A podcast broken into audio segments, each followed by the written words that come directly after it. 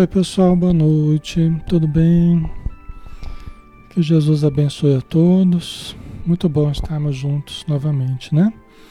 Vamos aproveitar mais uma noite de estudos. Tá dando para ouvir direitinho, o som tá ok, imagem, né? Tá ótimo.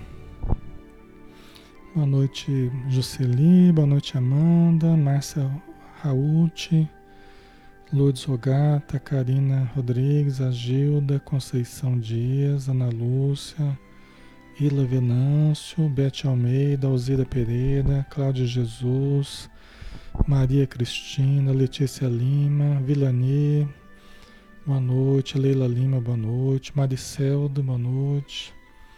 Um abraço a todos, pessoal que estão chegando, tá? Socorro, Ivanilde, sejam bem-vindos. Vamos fazer nossa prece, pessoal, para iniciarmos então o nosso estudo, né? Vamos fazer a nossa prece e elevarmos o nosso pensamento, então, a Jesus, né? Então vamos lá. Senhor Jesus, querido amigo e companheiro de todas as horas, obrigado, Senhor, por podermos estar juntos e podermos nos entrelaçar pensamentos e sentimentos em direção a Ti.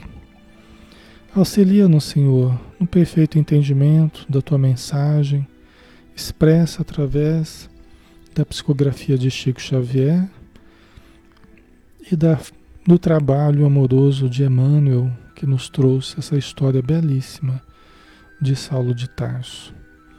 Que a tua luz, Senhor, ilumine os nossos ambientes, ilumine o nosso coração, a nossa mente, envolva os nossos familiares nessas vibrações doces, brandas, equilibradas, para que todos nós possamos viver em paz, possamos cultivar a paz e possamos transcender, atingindo as correntes superiores de pensamento e absorvendo os conteúdos elevados que ali se compartilham.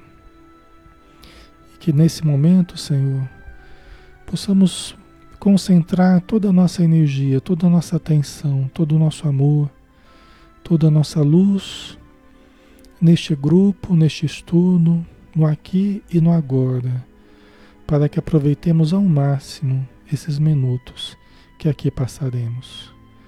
Pedimos a tua luz, o teu auxílio para os irmãos que sofrem na vida espiritual, que se aglomeram em torno de nós, em busca também do socorro, em busca do aprendizado. Que todos eles sejam saciados, Senhor, nessa busca de saúde e de harmonia. Obrigado por tudo e que assim seja.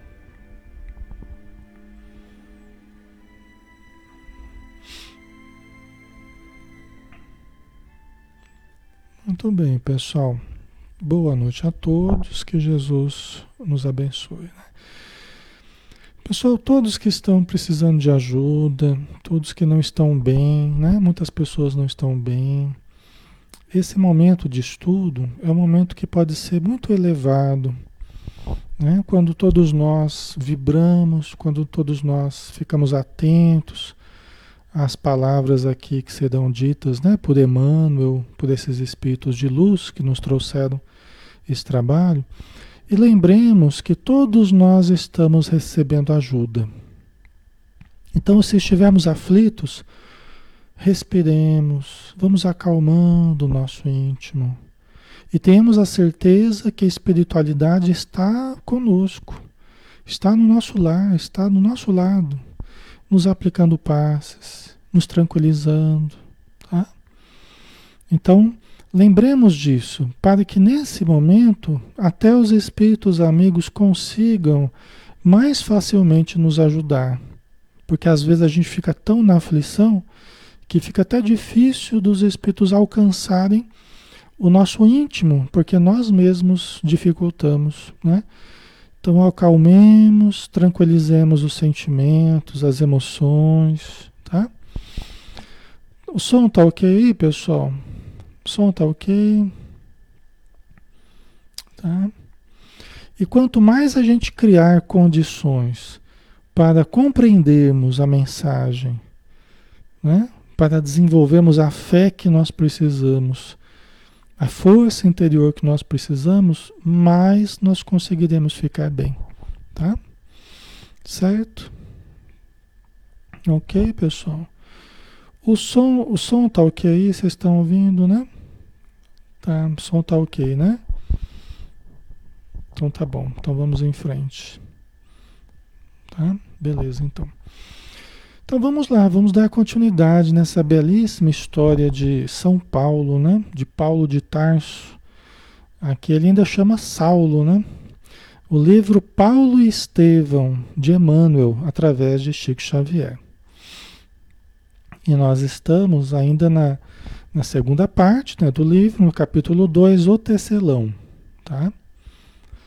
E nós estamos num momento, pessoal, em que Saulo de Tarso, confuso, é, sem saber do que fazer diante das novas perspectivas que ele tinha de ser cristão, né, de seguir Jesus, de seguir o caminho, né, como eles diziam, eram os adeptos do caminho, né?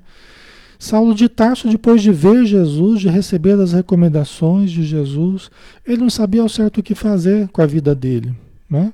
Porque antes ele era um doutor da lei, ele era um fariseu, agora ele já não era mais, né? já estava sozinho, sem dinheiro. Então ele procurou a cidade de Palmira, né? no, no já próximo ao deserto, né? É, em busca de Gamaliel, que era o seu instrutor. E aí ele encontrou Gamaliel, né? conheceu o irmão do Gamaliel, que era um comerciante abastado, né? e depois pôde abraçar o seu mestre. Né? e contar para ele tudo o que tinha acontecido. Né? Contou para ele é, de quando ele viu Jesus, né, as palavras de Jesus para ele. Gamaliel chorou junto com ele, é, sentindo que, felizmente, Jesus soube, soube valorizar o coração fiel de, de, de, de Saulo, né, que estava meio desorientado em meio ao judaísmo mas Jesus soube enxergar a fidelidade de Saulo e veio em auxílio a Saulo, né? para que Saulo se transformasse num divulgador da sua doutrina. Né? E Jesus acreditava no trabalho dele.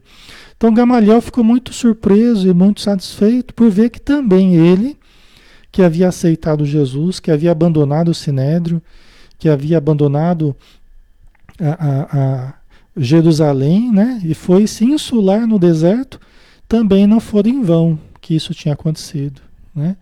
Então foi uma conversa muito é, interessante, muito emocional que eles tiveram na semana passada, né? Que vocês acompanharam conosco. Então nós estamos ainda no meio dessa conversa, né? Após chorarem, após se alegrarem por tudo que, que estava acontecendo, né? Na vida de Saulo de Tarso. Sinto-me, sinto-me, porém, grandemente desorientado e confundido, disse o Saulo, né? Obediente ao meu feitio absolutamente sincero, quis começar meu esforço pelo Cristo em Damasco. No entanto, recebi dos nossos amigos dali as maiores manifestações de desprezo e ridículo, que muito me fizeram sofrer. Então, ele contando para o Gamaliel, né? Que como ele é muito sincero, como ele é muito é, muita energia no trabalho, né? Ele coloca muita disposição, muita sinceridade.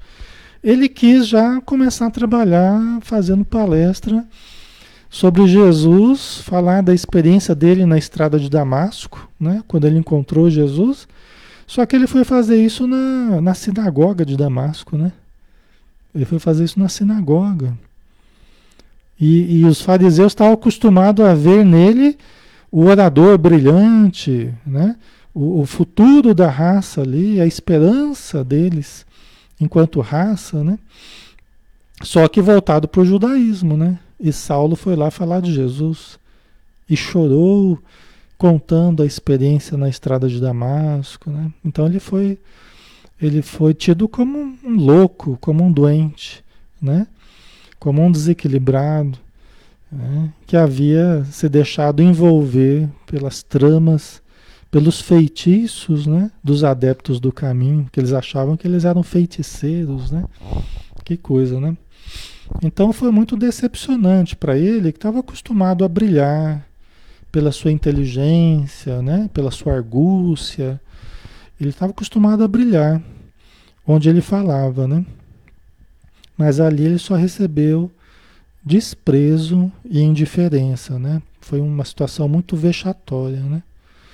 E aí ele continua dizendo, né? Naturalmente, a profissão de rabino não me poderá interessar o espírito sincero, porque de outro modo seria mentir a mim mesmo. Né? Sem trabalho, sem dinheiro, acho-me num labirinto de questões insolúveis, sem o auxílio de um coração mais experiente que o meu. Por isso que ele buscou Gamaliel, né? Mas olha, isso aqui traz uma lição muito interessante para a gente, muito importante, né? Você vê, é, é, Saulo ele já sentia, ó, eu não posso, a profissão de rabino eu não posso ter mais, né? Eu não posso ter mais a profissão de rabino. Até porque seria mentir a mim mesmo, né? Seria mentir a mim mesmo. Então olha só como ele era uma pessoa sincera, uma pessoa honesta, né? Que não admitia manter uma situação interna e manter uma, uma outra situação exterior. Né? Ele não admitia isso, essas situações dúbias, né? contraditórias. Né? Ele não aceitava. Às vezes a gente acaba aceitando, né? manter a, a, as conveniências, né? Às vezes a gente não, não quer assumir determinada vivência que já estamos tendo interiormente. A gente não quer assumir externamente. A gente não quer pagar o preço para sermos honestos conosco mesmo, sermos sinceros conosco e com os outros. Às vezes a gente não quer pagar o preço, não é? Deixa eu ver aqui que parece que caiu aqui. Só um pouquinho, pessoal. Deixa eu ver. Eu perdi aqui, não sei se eu vou conseguir recuperar o que vocês escreveram, pessoal. É, eu perdi aqui, saiu, apagou aqui. Eu saí da live aqui e eu entrei de novo eu perdi o que vocês escreveram antes, tá? Eu só vi aqui a partir do que o Manuel colocou. Essa sinceridade é de grande valor nas nossas verdadeiras razões. Exatamente, Manuel. Exatamente, a nossa intenção profunda, né? a, realidade profunda nossa. Às vezes a gente não quer, a gente não quer externar do que estamos vivendo no íntimo para não perdermos os favores, para não perdermos as vantagens, para não perdermos dinheiro, para não perdermos prestígio, para não perdermos a consideração social, né? Para não sermos mal vistos, não... é lógico que nós não vamos sair falando barbaridades aí. É lógico que todo mundo se preocupa com a sua imagem, deve se preocupar mesmo, né? Com a sua imagem, né? Com, com a vivência social, isso é normal.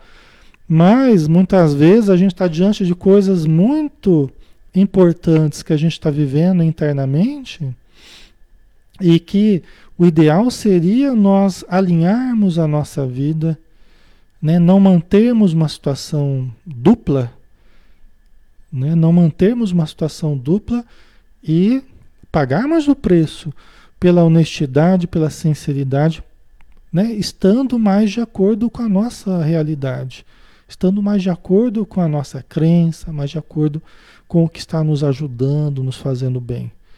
E às vezes a gente fica muito preocupado com as conveniências.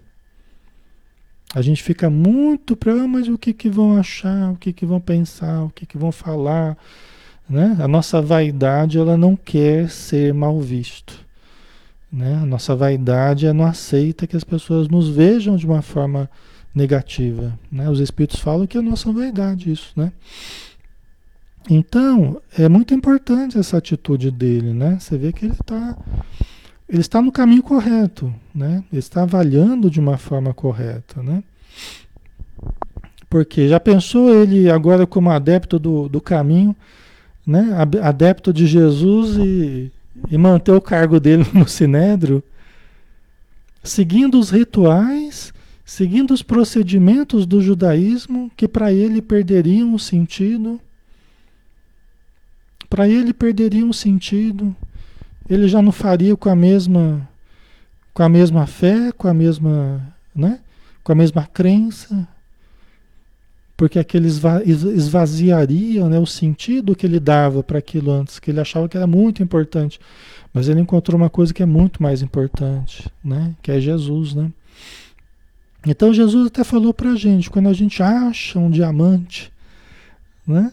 Quando a gente acha um diamante de um, de um, de um preço muito alto, Jesus falou, a gente vende tudo o que a gente tem, né? Para buscar daquele diamante, para comprar daquele diamante. Ele usou essa imagem, né? Querendo dizer que quando a gente acha uma coisa que é muito importante para a gente, que é muito verdadeira, que é muito profunda, que está nos fazendo bem, que está dando um novo sentido à nossa vida, a gente concentra tudo o que a gente tem para fazer aquela busca, para empreender naquele empreendimento espiritual, naquele empreendimento de crescimento profundo que a gente precisa. É isso que ele quis dizer, né? Pelo que a gente compreende, né? Então isso passa por uma mudança de escala de valores, passa por uma mudança né, de vida real, né? E às vezes a gente não quer pagar esse preço, né? Às vezes a gente quer manter um pé aqui, um pé lá, uma situação confortadora, né? Só que muitas vezes sem conseguir fazer nem uma coisa nem outra direito, né? Porque a pessoa fica dividida, né? Então, é, Saulo não, Saulo já foi resoluto, né? Só que ele não sabia o que fazer daqui para frente. Ele sabia o que não daria mais para ele, né? Ele se conhecia e sabendo da sinceridade dele, não daria mais para ele manter né? as aparências, manter uma coisa que não tivesse sentido para ele. Né? Tinha que ser uma coisa realmente que tivesse a ver com as novas crenças dele. Né? Aí o Gamaliel começou a dizer para ele: Falas do desprezo experimentado na sinagoga de Damasco, mas os exemplos são claros e convincentes. Também eu, atualmente, o Gamaliel, né, sou considerado como louco pacífico no ambiente dos meus. E até a gente já conversou sobre isso, né? O irmão dele e a família dele tratavam ele com muito cuidado, com muito amor, né? Mas ele era tido como uma pessoa que estava caminhando para uma demência, né? Uma pessoa que estava caminhando para perder a razão, sendo que era totalmente o contrário, né? Ele nunca esteve tão lúcido a respeito da, da vida, né? A respeito é, das necessidades da alma, né? As necessidades profundas. Não obstante, ele era tratado como um louco pacífico, né? O Gamaliel. Em Jerusalém, viste Simão Pedro vilipendiado por amar os pobres de Deus e dar-lhes acolhida. Né? Então ele contando, falando pro, lembrando o Saulo, né? Você viu em Jerusalém o Pedro né, sendo vilipendiado por amar os doentes, por cuidar dos doentes de Deus, né, as pessoas que chegavam necessitadas. Ele acolhia, né, tratava, passava a morar com eles lá, tal, né? Mas ele era, ele era tratado mal, né? Foi quase como um criminoso, né? O, o Simão Pedro, o João, né? E os outros, né? Viste Estevão morrer sob pedradas, né? Quer dizer, o próprio Estevão foi apedrejado e Saulo de Tarso teve a, a sua participação importante nesse episódio, né? O próprio Cristo, Redentor dos homens, não se furtou aos martírios de uma cruz infamante, entre malfeitores condenados pela justiça do mundo. Né? Não é verdade, pessoal? Exatamente. A gente quer a situação cômoda, né? A gente quer. A gente não quer o desprezo, a gente não quer o ridículo, né? Mas todos esses que deram a vida, todos esses que realmente resolveram amar, resolveram ajudar, eles sempre foram tidos como loucos, né? como pessoas ridículas, como pessoas fanáticas. Aí a, a lista vai longe aí, né? Aí ele complementa: a lição do Mestre é grande demais para que seus discípulos estejam à espera de dominações políticas. Né? A gente quer estar bem politicamente, né? ou de altas expressões financeiras em seu nome. Né? Quer dizer, Jesus, Jesus, Jesus que é o governador do planeta, né? Jesus que era o governador do planeta, que é, né? Ele veio como um carpinteiro simples, né? Nasceu numa manjedoura em meio aos animais, né? E por que que nós vamos esperar tantas considerações, tantas honrarias, tantas condições, né?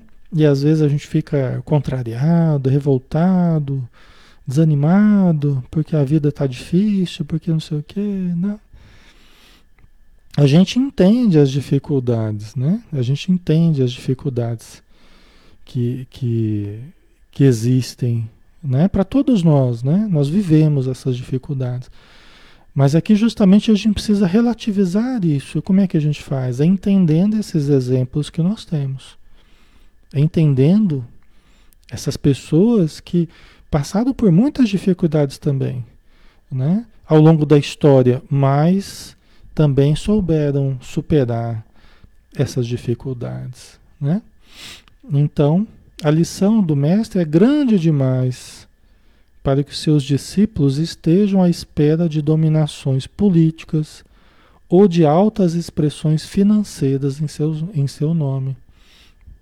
Né? Ah, se eu não tiver dinheiro, se eu não tiver muito conforto, eu não vou ser feliz. Se eu não tiver isso, se eu não tiver aquilo, não vou ser feliz. Se eu não tiver uma casa, não tiver um carro, não vou ser feliz. Né?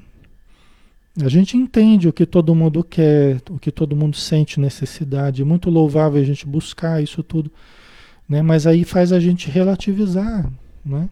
A importância de, de, de, de sermos pessoas boas, a importância de vivermos o bem, de termos equilíbrio dentro de nós, que é mais importante do que todas essas expressões passageiras, embora a importância que elas tenham relativa, né?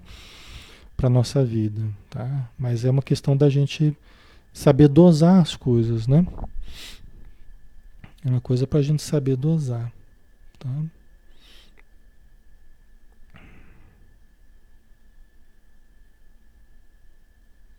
Ok. A Karina Lu, né? A gente tem muito mais do que precisa.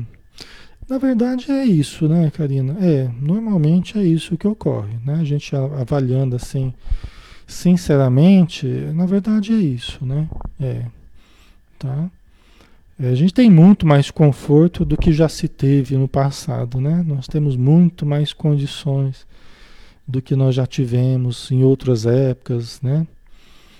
A, a Sônia colocou, nós somos muito insatisfeitos. Então, esse é um ponto, né? Talvez por não encontrarmos, talvez, talvez, talvez por não encontrarmos os reais tesouros que existem dentro de nós. Que somos filhos de Deus, né? Que somos filhos, somos criados para a plenitude. Certo?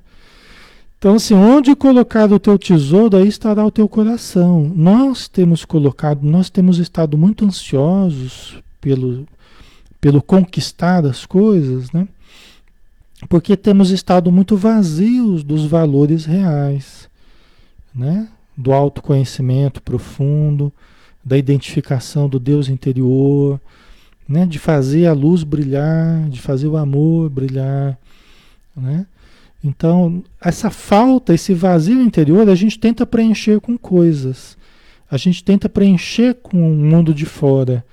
Aí chega uma hora que a gente percebe que não, não acontece isso. E por mais que a gente tenha, por mais que a gente faça, não acontece isso.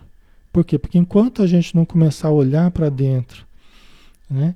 E trabalhar isso, tudo que nós temos real, os valores reais, as virtudes reais, né? Começar a ajudar, começar a amar, né? Nós continuaremos vazios, né? Então isso tudo não não preenche, né? É importante, o dinheiro não é ruim, não é as posses não são coisas ruins, pecaminosas, não. Né? Mas não há que esperarmos né, facilidades quando nem o Cristo veio com facilidades. Tá? Não há que a gente colocar a, a condição disso para que a gente seja feliz. Né? Nós teremos o necessário para nós vivermos, nós teremos o necessário para tudo que precisarmos realmente, nós teremos. Né? Mas temos que lembrar de buscar também os objetivos metafísicos, né? espirituais. Né? É importante que a gente possua, né? não seja possuído pelo dinheiro, né? mas que quando a gente tem, a gente, a gente saiba quem que é o dono de quem. Né? Embora o dinheiro seja algo passageiro também pelas nossas mãos. Né? Quanto mais a gente a gente fazer com aquilo fluir em benefício para os outros, mais recursos chegam até nós, né? Porque a gente começa a canalizar dessa força divina, né? Em direção a quem precisa também, né? É muito importante isso, né? Mas aqui o, o Gamaliel está muito, sendo muito lúcido, né?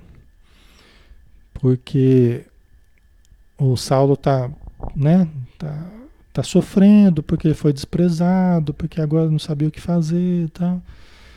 Mas ele está dizendo, ó, muitos outros é, passaram por isso também. Né? Você também consegue passar, consegue superar isso aí, né? Aí o Gamaliel continuando, ó, se ele, se ele que era puro, Jesus, né?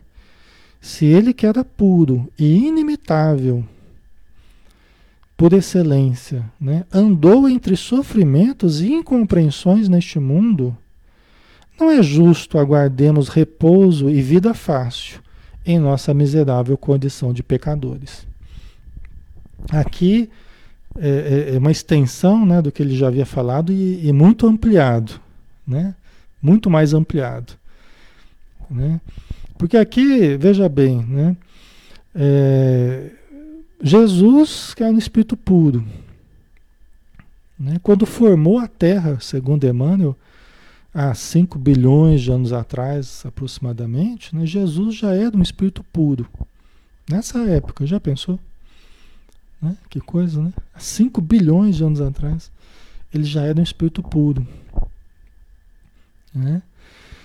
E ele passou por tudo isso né? andou entre sofrimentos e incompreensões neste mundo. Por que, que a gente, que é cheio de problemas, né? tanto nessa vida quanto nas outras, muito mais até nas outras, né? Por que, que a gente, que traz uma porção de defeitos ainda, a gente não vai querer passar por dificuldades, incompreensões? Se ele que não tinha nada a pagar mais, porque ele já, já tinha feito a sua sua evolução, né? Já no espírito puro, né? Muito além das nossas capacidades de compreender ainda, né? E ele, e ele veio aqui deu o seu exemplo, né? Então por que que nós né, vamos querer uma vida fácil, né? E que todo e que todas as pessoas nos compreendam, todas as pessoas nos veem, nos enxerguem de forma boa, benigna, todo mundo goste da gente, né? Se nem Jesus, que é Jesus, conseguiu isso. Ele não conseguiu isso, e nem, é, nem era possível, né? Devido ao atraso do planeta. Ainda hoje não é possível devido ao, atraso do planeta. Não o problema de Jesus, né? Mas o problema do planeta, né? Então, ainda hoje, ele é odiado por muita gente, né? Grupos inteiros, falanges de obsessores e, e mesmo na Terra, né? Muitas pessoas Certo, pessoal? Então, a gente precisa compreender essa dificuldade também, né? Às vezes a gente está querendo o que é impossível hoje. Né? Que todo mundo nos compreenda, que todo mundo nos ame, que todo mundo nos trate bem, que isso não vai existir aqui, né? Pelo menos por enquanto não. Tá?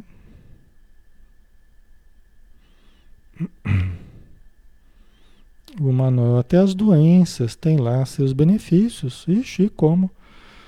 Condições necessárias na vida humana, males necessários. Eu posso dizer tranquilamente que os momentos mais importantes da minha vida, momentos cruciais, sempre foram acompanhados de certa dor, sempre foram acompanhados de doença ou de certos sofrimentos. Né? Os grandes momentos que eu passei na minha vida sempre foram assim.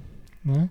Só que essas dores ajudam a gente a, a a desenvolver a fé, né, a maturidade, ajuda a gente a crescer, né? E por isso que são importantes ainda para a gente, né? Ok.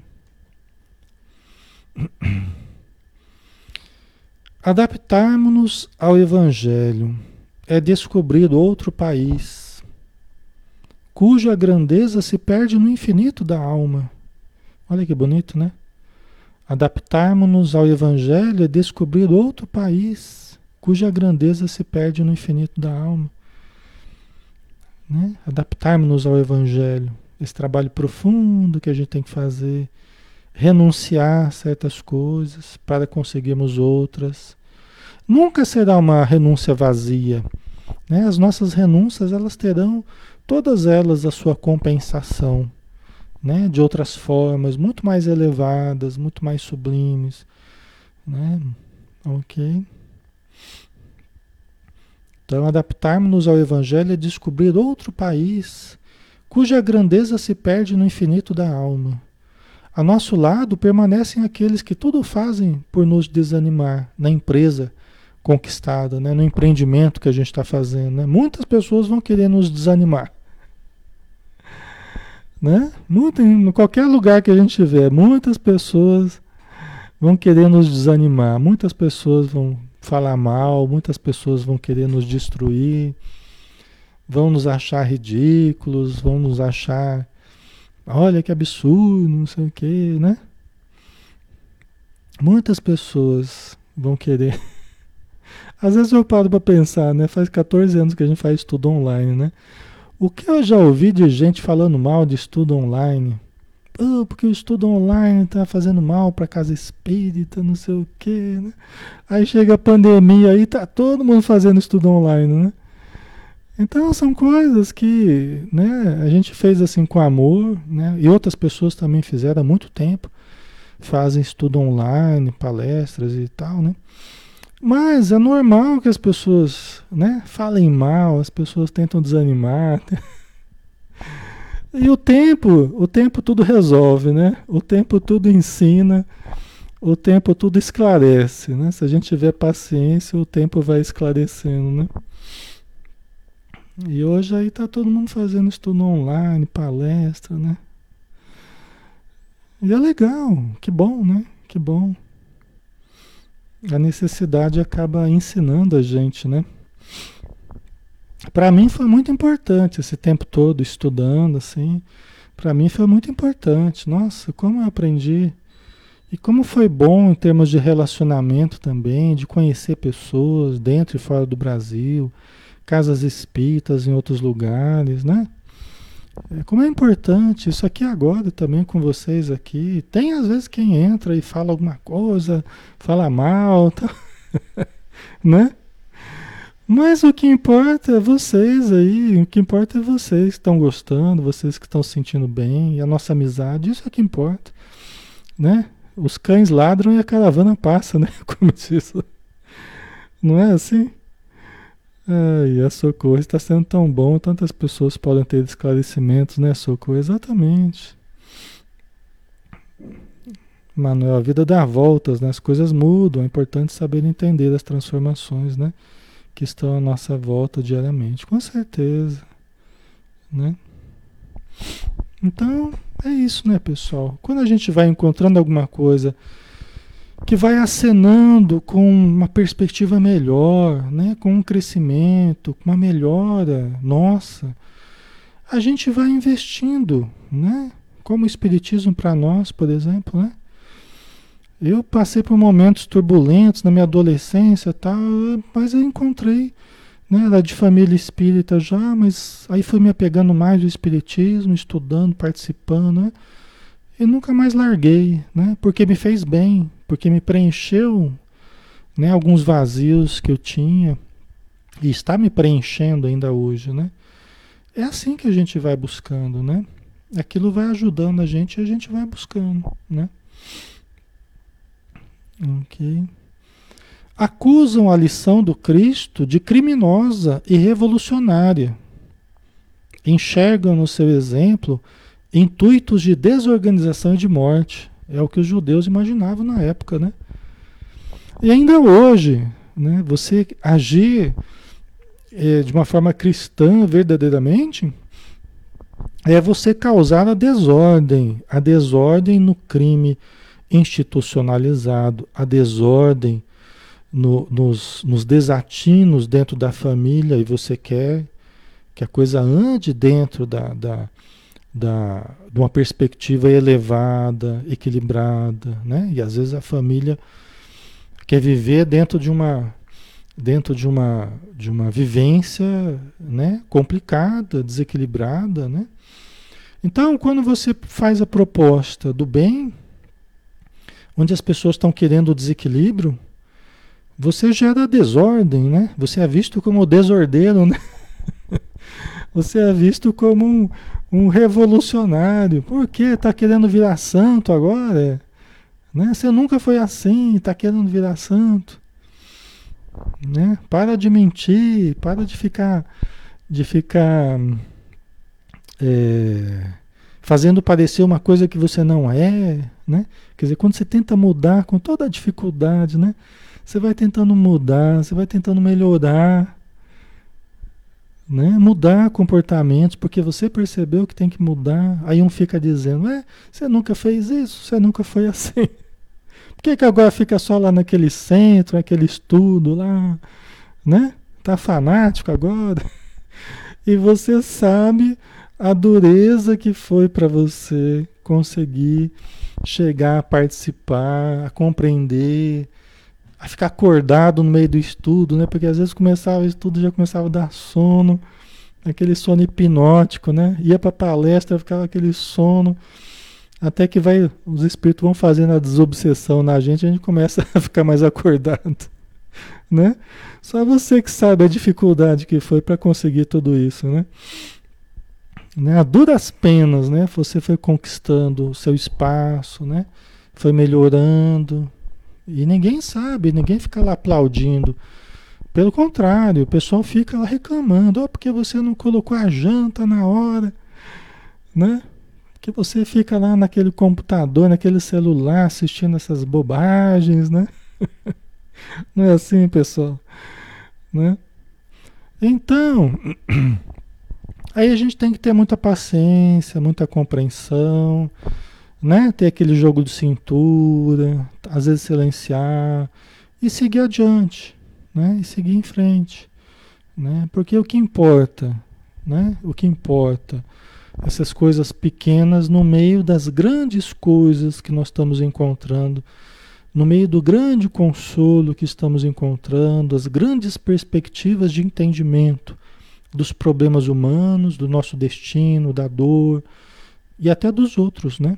Da nossa convivência, né? Que a gente passe a compreender, né? Melhor a natureza humana, suas dificuldades, não é? Mas a gente passa, gente, o mais difícil, inclusive, não é a gente participar.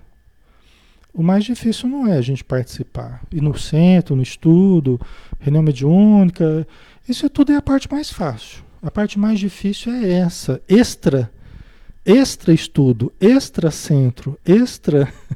Essa é a parte mais difícil. Né? Essa que o pessoal fica cutucando a gente, provocando, tentando desanimar. Mas porque é a parte mais difícil, precisa mais cuidado também. Né? Precisa mais cuidado. Dai a César o que é de César e a Deus o que é de Deus. Né? Nós não podemos descuidar, porque senão a gente dá pretexto também para falar, ah, isso aí é por causa do Espiritismo, né? Então, dai a César do que é de César e dai a Deus do que é de Deus. Cuida dos afazeres, da roupa, do, né? faça com alegria, cuide do marido, da esposa, dos filhos, ó. faça com alegria e depois busque né? os seus estudos, né? porque aí as pessoas não vão ter nem do que falar. Não vão ter nem do que reclamar. Vão reclamar do mesmo jeito. Elas vão reclamar do mesmo jeito, mas não tem importância. Pelo menos você sabe que você sabe que você está fazendo é, corretamente a coisa, né? Ok, vamos lá. Podes multiplicar as energias com adestramento de tuas forças, o Gamaliel falando para o, para o Saulo, né? E penetrar no terreno das aspirações do Salvador, do Salvador a nosso respeito, né? As aspirações do Salvador a nosso respeito, de todo cristão, né, que quer trabalhar. Para isso é indispensável simplificar a vida, recomeçar a luta. Né? Aquilo que a gente já havia falado em outro momento, né? o Gamaliel reforçou com Saulo. Olha, você não sabe o que fazer, mas você é novo. Eu já sou velho, o Gamaliel já estava no final da existência. Né? Mas você é novo. Você pode pegar as suas energias e se adestrar em novos trabalhos, né? conforme a vontade de Deus, conforme a vontade de Jesus para você. Porque eles não sabiam né? o que, que Jesus iria querer de Saulo, qual que seria o trabalho a desenvolver. Isso tudo é uma incógnita. Né? E muitas vezes nós entramos em certas situações, nós não sabemos ainda o que, vai, o que vão esperar de nós. Mas a gente sente que tem que ir. A gente tem a convicção de que tem que prosseguir. Algo nos diz, o nosso íntimo, que esse é o caminho. Há uma bússola interior nos apontando o caminho. E a gente sente a verdade daquilo dentro de nós. E aquele caminho nos acena com possibilidades muito boas no crescimento de nós mesmos. Né? Então, eu quero dizer assim, muitas vezes a gente vai para essas empreitadas não sabendo exatamente o que esperar, mas a gente vai com uma convicção de que está indo para o caminho certo. Né? Toda vez que a gente leva os outros em consideração, que a gente leva o bem-estar dos outros muito mais do que o nosso bem-estar, a gente está com grandes possibilidades de estar no caminho certo. Né? Quando a gente está muito egoísta, né? muito fechado na gente mesmo, muito vaidoso, muito egocêntrico, né?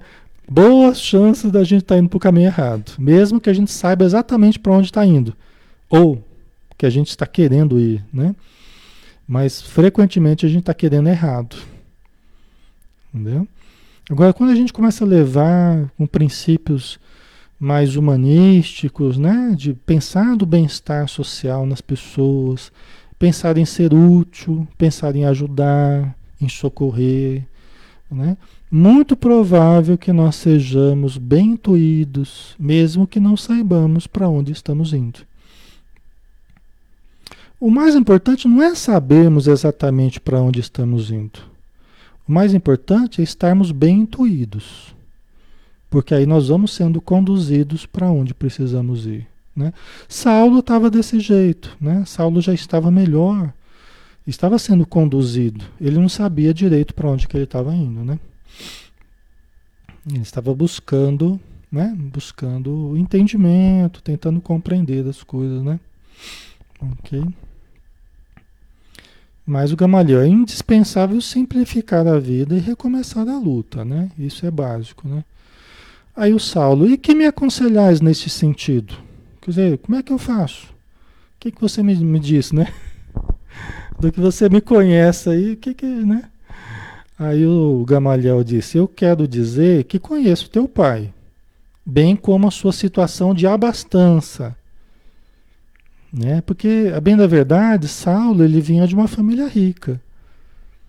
Né? Foi criado com esmero, educado com os melhores instrutores, preparado né? para, para assumir um alto cargo no Sinédrio tal, né?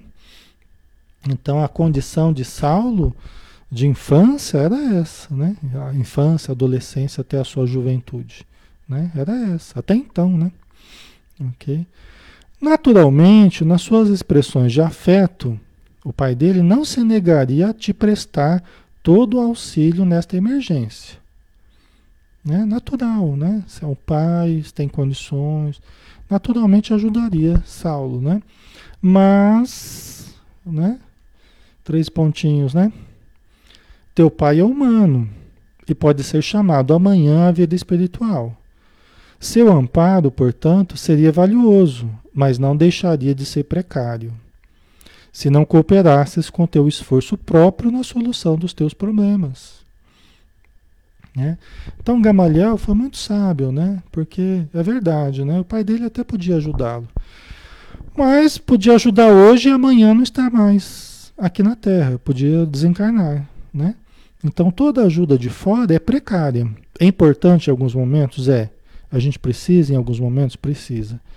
Mas tem momentos que a gente tem que pensar assim, peraí, eu vou entrar numa relação de dependência eu vou entrar numa relação, eu vou entrar num momento em que eu vou me colocar totalmente dependente de alguém, eu tenho forças para seguir o meu caminho, para passar pelas dificuldades que eu posso passar, mas aprender a me estruturar sem criar dependências.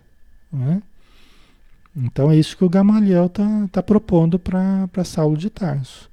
Seu pai podia te ajudar, mas Vai ser sempre um. Você vai estar tá protelando uma independência que você precisa ter. Né? Olha que interessante, né?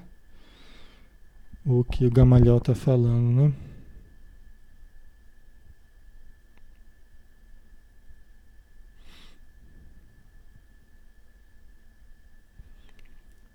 A socorro, eu pensei que seria mais difícil o meu trânsito durante a pandemia, mas graças ao Pai está sendo bem, está sendo menos pior.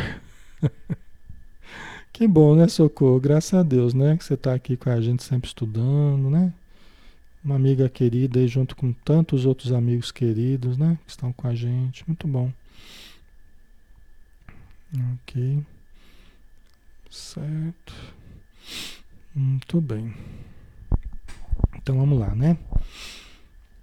Aí o Gabaliel, né? O que aprendeste na infância antes da posição conquistada? Né? Gamaliel perguntou para Saulo: o que, que você aprendeu na sua infância antes de você antes de você ser um doutor da lei? O que, que você aprendeu? Né? Consoante os costumes de nossa, da nossa raça, meu pai mandou-me aprender o ofício de tecelão, como sabeis.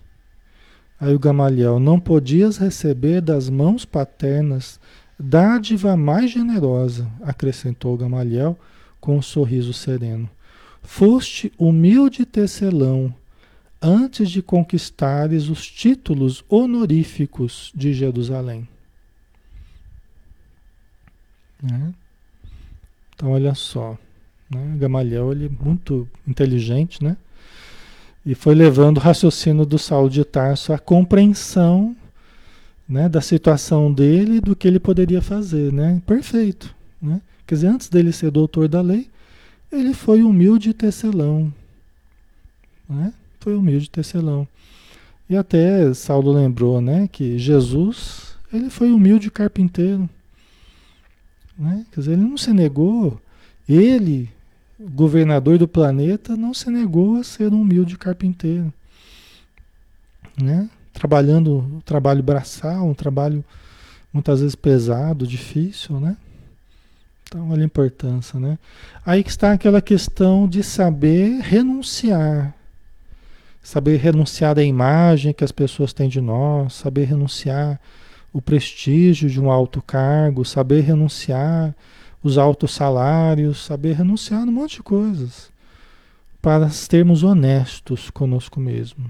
Nada Nada paga esse preço, pessoal, da nossa honestidade, da sinceridade com a nossa crença, né? Ah, não, mas se eu for, se eu falar que eu sou cristão, se eu falar que eu sou cristão, é, é as pessoas não vão comprar de mim, as pessoas não vão se afastar, vou perder clientes, as pessoas vão, né? Tem muita gente que acaba pensando sempre em termos de cifras, né? E fica sempre se escondendo, sempre com medo, sempre inseguro. Ai, mas eu posso perder certas vantagens, posso perder certos amigos, posso não ser. Ah, mas pessoas que pessoas que se vinculam a nós só pela imagem, e uma imagem que nem confere mais com a nossa essência, que relação que é essa, na verdade, né? Saulo já viu que ele tinha alguns amigão do passado que já, tchum, já sumiram da vida dele. Já né? Saulo já percebeu, já sentiu na pele já, que alguns amigão dele, quando ele estava com dinheiro no bolso, doutor da lei, isso aqui, estavam tudo bajulando ele. Agora sumiu todo mundo. Né? Sumiu todo mundo. Né? Então é muito legal isso de né, sabermos assumir. Ah, eu sou cristão, sou cristão. Ah, sou espírita, sou espírita. Espírita e cristão é a mesma coisa, né? É, é, é, o espiritismo é essencialmente cristão, né? É o cristianismo redivível, como dizem os espíritos, né? Mas eu gosto de falar, é básico, a gente, a gente sabe que é básico para o espiritismo, né? A gente é cristão, ok. Mas eu gosto de falar, eu sou espírita. Sou espírita, ah, você espírito? Sou espírita, né? Tem gente que gosta, tem gente que não gosta, mas paciência, né? Às vezes até os que não gostam, daqui, daqui a algum tempo estão vindo pedir ajuda. Ah, você falou uma vez que você era espírita tal, né? Você continua espírita? Continua. Falei, então, que eu estou precisando de ajuda, porque aconteceu isso, aconteceu aquilo, né? Então é interessante essa coisa, né? Da gente, né? Da gente é, assumir a realidade interior, assim como aquilo exteriormente, né? A gente ser uma, uma pessoa integrada, né? O exterior e o interior. Muitos dos nossos conflitos é advindo da diferença, do abismo que há entre o que eu vivo internamente e entre o que demonstro externamente. Essa diferença, ela é a zona de conflitos que a gente tem, tá? É a diferença do que eu mostro para fora e o que eu vivo dentro. Tá? É a zona de conflitos. Então, quanto mais diferente for do exterior do interior, maior é o, é o conflito que eu vivo. Tá? Certo? Então vamos lá. Temos um tempinho ainda, estamos quase terminando, né?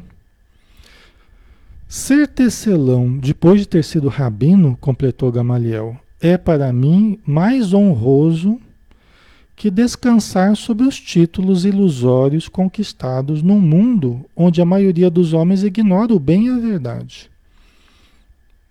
Tá? Então, o Gamaliel dizendo que, olha, no mundo onde a maioria dos homens ignora o bem e a verdade, né, você ser um você ser um, um, um tecelão digno, tecelão, trabalhador, é mais honroso do que você descansar em cima de títulos que não representam a tua essência, né? A essência do que você é, do que você quer, do que você pode hoje, né? Já que a sua vida mudou, né? Então não adianta a gente, não adianta a gente querer se pautar muito nas aparências, né? Não adianta, é lógico, não vamos, não vamos querer chocar as pessoas, não vamos sair por aí chocando, causando, né, como o pessoal fala, não vamos sair por aí causando, não é isso, né? Só pelo prazer de chamar atenção, causando, não. É pelo contrário, uma atitude discreta e tudo mais, né? Mas não transformarmos essa preocupação nas conveniências sociais, na preocupação com a imagem, né, como algo também é, é uma fixação neurótica, né? Não precisa ser assim também. Né? Passarmos a viver só de uma imagem, né? Saulo compreendeu a grandeza dos conceitos e, tomando-lhe a mão, beijou-a com profundo respeito, murmurando: Não esperava de vós senão esta franqueza e esta sinceridade que iluminam o meu espírito. Aprenderei de novo o caminho da vida. Encontrarei no ruído do tear os estímulos brandos e amigos do trabalho santificante. Ver, né? Que bonito, né? Você vê como é que. Né? É, é a concepção da coisa que tem que ir mudando. Né? E olha, pessoal, você quer saber uma coisa? Você vai tirando um peso enorme de cima dos ombros. Que antes tinha que sustentar uma imagem de infalibilidade, uma imagem de, né, da sociedade, uma imagem de pessoa rica, uma imagem de pessoa. Aí tem várias coisas que a gente fica às vezes sustentando, né? E que não tem nem necessidade de ficar sustentando. Né? E às vezes quando a pessoa começa a assumir aquilo que quer no íntimo, Às vezes até vai buscar um outro emprego que se sente muito mais feliz, às vezes ganha menos, mas está muito mais feliz, muito mais satisfeito. Vai para casa muito melhor, às vezes tem uma vida um pouco mais limitada, mas está muito mais, né, sentindo-se muito mais pleno, né, com o que está fazendo, tal. Tá? Então é por aí, né? É, é, é, é entrar em contato com o self. É entrar em contato com o self com a nossa essência, com o eu verdadeiro, com o eu profundo. Enquanto a gente fica só nos jogos do ego, a gente continua infeliz. Mas quando a gente começa a descobrir quem somos, o que queremos de verdade, que às vezes não é aquilo tudo que se estava fazendo anteriormente, né? E aí eu não preciso mais ficar sustentando aquilo tudo. Eu posso assumir numa outra realidade, posso buscar uma outra realidade. Eu digo que cada caso é um caso, tá, pessoal? Né? Não é para sair por aí fazendo loucura, mas é esse processo de conhecer-se a si mesmo, de entrar em contato com a sua verdade profunda, né? E dentro do seu processo de crescimento, fazer as suas escolhas, as suas buscas, né? E às vezes nem é preciso vocês colocar, ah, preciso renascer de novo. Às vezes nessa vida já dá para você renascer algumas vezes, né? deixar, a gente está sempre deixando corpos e assumindo um novo corpo, né? E às vezes a gente precisa deixar uma situação e assumir uma nova situação. Né? Às vezes acontece isso, né? para o nosso crescimento, né? Muitas pessoas vão julgar, muitas pessoas vão reclamar, mas dependendo da situação, você sabe que aquilo é importante, que aquilo é profundo, é verdadeiro, né? Você sabe o que você está buscando, né? Ok? Então vamos lá. Aí o Saulo, né? Conviverei com os mais desfavorecidos da sorte. Penetrarei mais intimamente nas suas amarguras de cada dia. Em contato com as dores alheias, hei de saber dominar meus impulsos inferiores, tornando-me mais paciente, mais humano. Será que, como doutor da lei, ele conseguiria fazer isso? Provavelmente não. Né? Como doutor da lei, naquele corpo de doutor da lei, investido da autoridade, aquela coisa toda, aquela pompa, será que ele conseguiria fazer isso? Pode ser que sim, mas muito provável que não. Se ele teve que passar por essa mudança, é porque Jesus sabia que ele não ia conseguir fazer isso como doutor da lei. Né? Ele precisava de outro aprendizado, precisava tirar daquela couraça que o envolvia, se sentir exposto, se sentir exposto socialmente, se sentir exposto na sua fé, né? mais verdadeiro. Né? Podendo agora entrar em contato, podendo agora entrar em contato com seres simples, necessitados, pobres, que antes, até na condição dele, ele via com, com desdém. Né? Ele via com desdém. Agora não.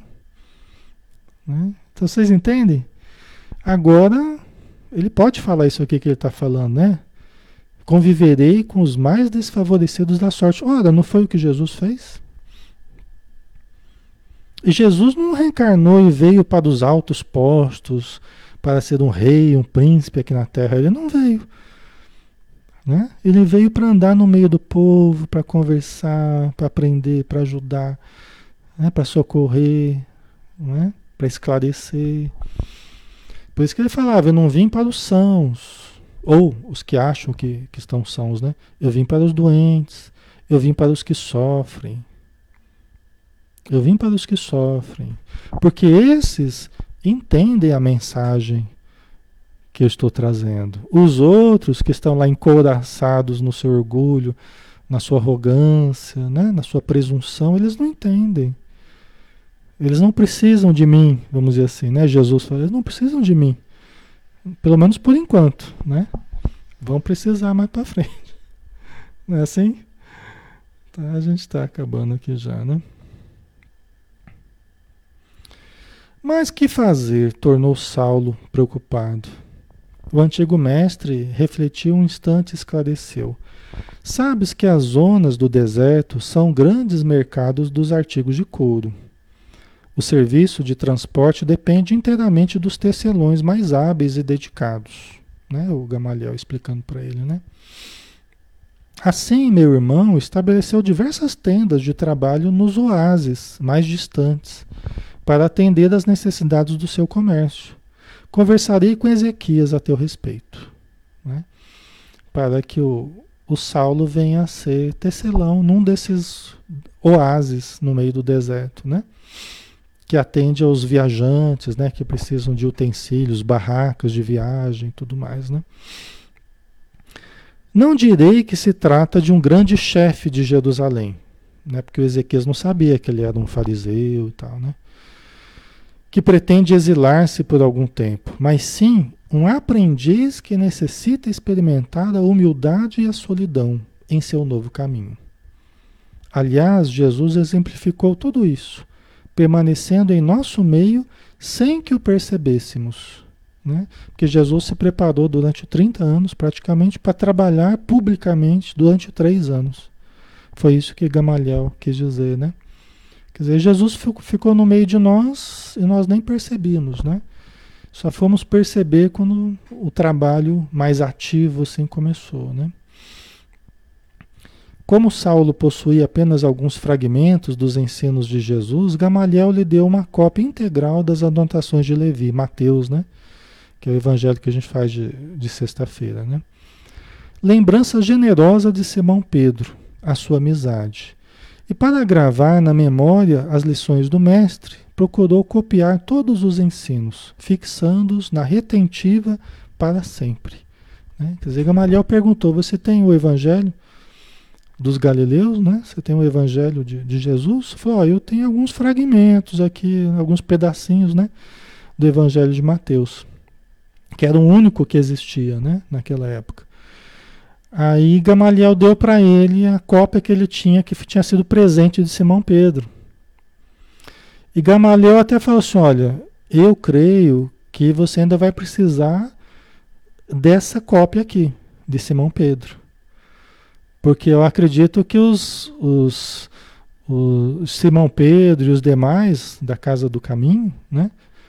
eles não, não receberão você muito bem. Então é bom que você tenha uma cópia eh, minha, né, presente de Pedro, para que sirva como um, uma, uma, uma senha, vamos dizer assim, para que eles entendam a sua sinceridade quando você os encontrar. Né?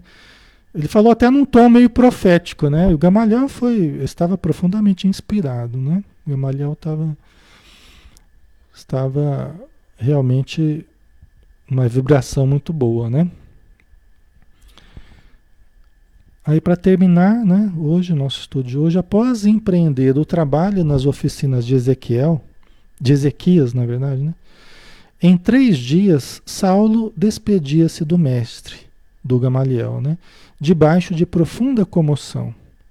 Figurava-se-lhe que aquele abraço afetuoso era o último e até que os camelos da caravana largassem em direção da imensa planície, o jovem envolveu o venerando ancião nas vibrações caridosas do angustioso adeus. Né?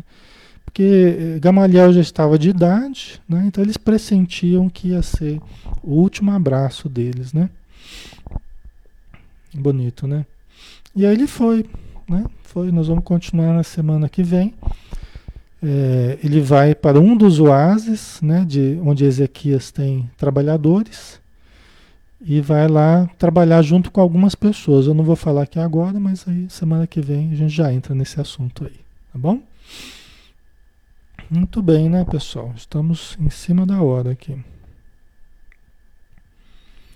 Deixa eu ver aqui, né? Ah, socorro. Cada vez que se lê esse livro tem mais lições e reflexões. É verdade, socorro. Isso mesmo.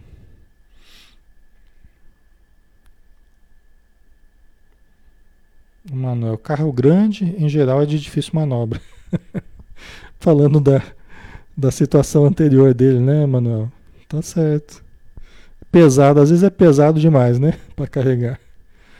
Ele iria precisar, as andanças dele iriam precisar uma leveza que ele não tinha, né? Muito importante. A Carla colocou: querer parecer o que não é é cansativo e desnecessário. Muito mais fácil ser quem é. Falou tudo, hein, Carla? É isso mesmo. É isso, por isso que a importância da honestidade, né? Nossa, para conosco mesmo e para com os outros, né? Porque simplifica muito, a humildade simplifica muito, né? O orgulho dificulta muito, complica muito, né? Então, realmente a gente né, entrar em contato consigo mesmo, né? E, e, e, e assumir a sua realidade, isso facilita muita coisa, faz a gente gastar muito menos energia, né? Ok. Muito bem, pessoal, vamos finalizar, né? Graças a Deus concluímos nosso estudo de hoje e convidamos a todos para novamente orarmos e agradecemos a Deus.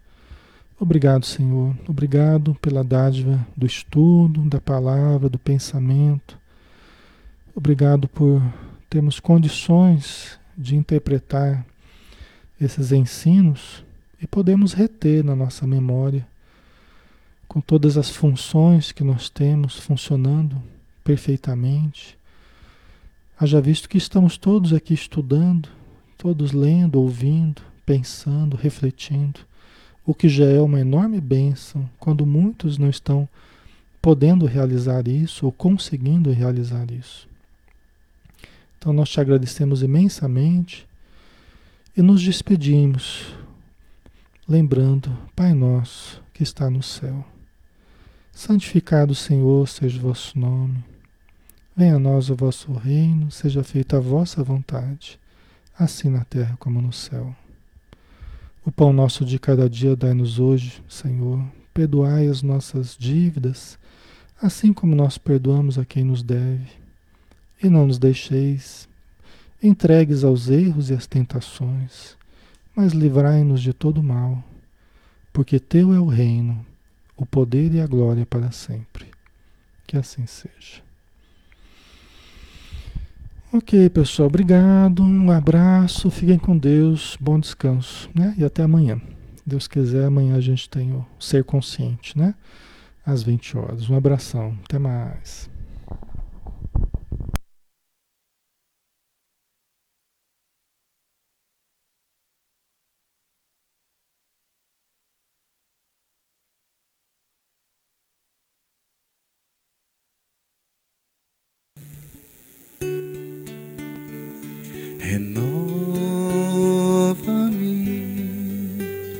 Senhor Jesus.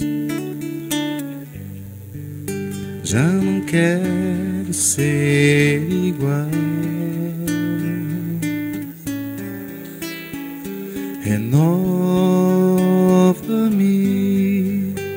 Senhor Jesus. Em mim teu coração. Porque tudo que há dentro de mim necessita ser mudado, Senhor. Porque tudo que há dentro do meu coração necessita